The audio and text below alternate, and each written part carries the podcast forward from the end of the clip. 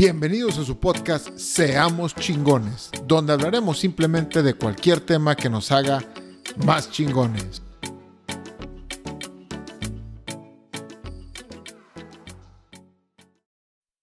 ¿Qué tal, inspiradores? Los saluda su amigo Iván Farías. Desde enero, principios de enero que no hacía un capítulo, estamos ya pasando mediados de febrero y bueno, pues el motivo fue porque viajé a México, fui a visitar a la familia, principalmente a mi esposa, visité también a mi familia en Monterrey, pero estuvimos la mayor parte del tiempo en León, Guanajuato. Y pues sinceramente hice este capítulo estando allá, pero no tuve un lugar apropiado para grabar, no me llevé mi micrófono y pues no quería grabar nada más así. Sé que a lo mejor mis capítulos, mis capítulos no se escuchan, no todos se escuchan muy bien, pero pues quería hacerlo lo mejor posible. Pero bueno, ya fuera de excusas, aquí está el siguiente capítulo, si no me equivoco, el número 55, y se llama, le puse vende o véndete. Y del verbo vender es algo que a muchos asusta o simplemente se dicen, a mí no me gusta vender. Y lo que les voy a platicar, lo aprendí de un autor con el cual no concuerdo mucho con su contenido en redes sociales, pero he leído dos de sus libros y ambos tienen un exceso de valor. Uno de ellos ya lo leí hasta dos veces.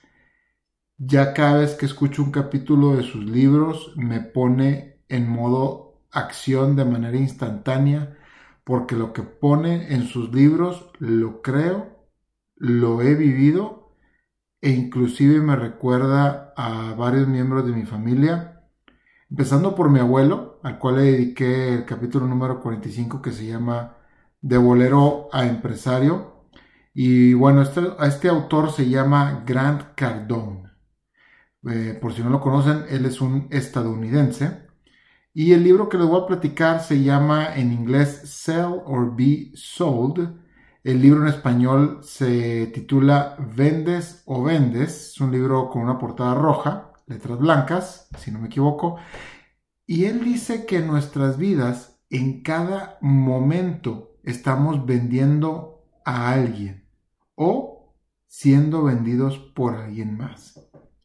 Y la gente cree que vender es una profesión que solo hacen los vendedores para intercambiar un producto o servicio por dinero. Y no es así. Yo puedo venderle a alguien una idea para obtener como pago su tiempo, su amistad o inclusive su amor, en el caso de una pareja. Todos estamos o vendiéndonos o siendo vendidos.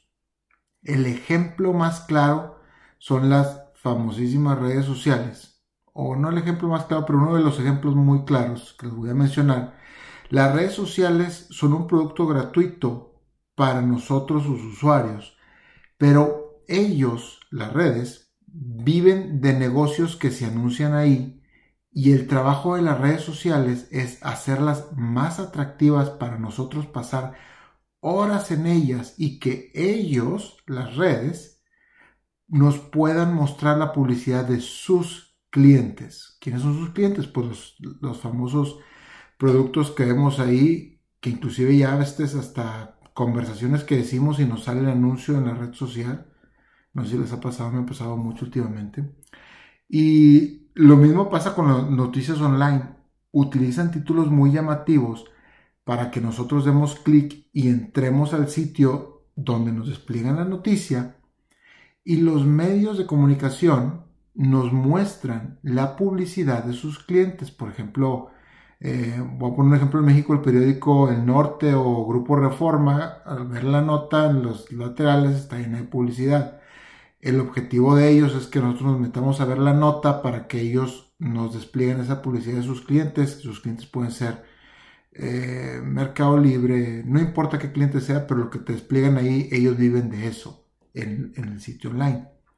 Y en ambos casos, ni las redes sociales ni los medios podrían, podrían mantener sus negocios sin nosotros navegando en sus sitios.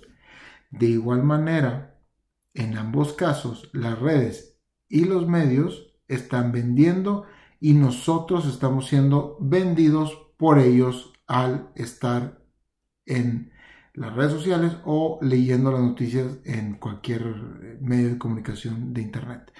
Voy a poner el ejemplo de los nuevos influencers, por ejemplo, los que son fitness coach y viven en todas las redes sociales, pero con la diferencia que se la pasan subiendo contenido, a diferencia de consumir contenido, ¿ok? Consumir contenido es estar siendo vendido, subir contenido es estar vendiendo. Ahora, esto no solo va en redes sociales, también va cuando le quieres hablar a esa persona atractivo o atractiva para que sea tu pareja. Grant Cardone en su libro menciona el esfuerzo que él hizo para conquistar a su actual esposa que se llama Elena y en tu caso, si ya tienes una pareja, estoy seguro que hiciste algo para venderte con ella o con él. Y ya una vez siendo pareja, si quieres pasar a otro nivel, ya sea casarse, vivir juntos, tener hijos o todos, tienes que venderte lo suficiente para llegar a convencer a la otra persona que tú vas a dar el kilo para eso que quieres con esa persona.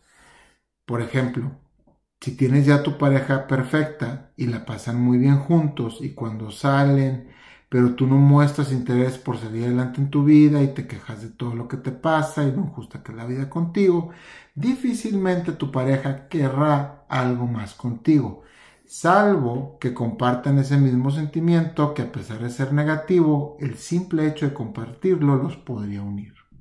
Pero bueno, inclusive otro muy buen ejemplo de vender, inclusive dentro de tu matrimonio o unión libre o lo que estés viviendo con una pareja, tienes que venderle a tu pareja la idea de tener relaciones en ese momento, porque tú no sabes de qué humor está tu pareja o cómo haya pasado el día y esto también es venderse. Cuando mandas tu currículum para un trabajo, estás vendiéndote por medio de lo que diga ese documento. Si la persona que lo lee compre lo que pusiste, tu siguiente paso probablemente será ir a venderte en persona. Ahora también otro excelentísimo ejemplo, los niños. Los niños son de los mejores vendedores que existen en el planeta. Ellos no saben rendirse y harán hasta lo imposible por conseguir lo que quieren con sus padres. Yo he platicado muchas veces lo importante de las relaciones y podemos aplicar este mismo concepto con las relaciones. Al hacer una nueva relación. Estás vendiéndote para obtener más adelante el tiempo de esa persona o su amistad. O a lo mejor, aún más adelante, podría ser pagado con un buen negocio de esa persona. Nunca sabe. Ya para no aburrirlos con esto, aprender a vender es una habilidad que si quieres cambiar tu vida, la vas a tener que aprender porque aún y cuando no seas vendedor y llega alguien más con tu misma profesión vendiéndose mejor, te va a quitar el puesto. Y estoy seguro que has presenciado estos eventos del cual nos gusta ponerle muchas excusas como se lleva bien con el jefe, estudió en mejor escuela, lleva seis meses más que yo, Ponle la excusa que quieras, pero quien te haya quitado un negocio o puesto de trabajo simplemente se supo vender mejor que tú, sepa o no sepa más de lo que tú sabes o tenga o no tenga mejores estudios que tú.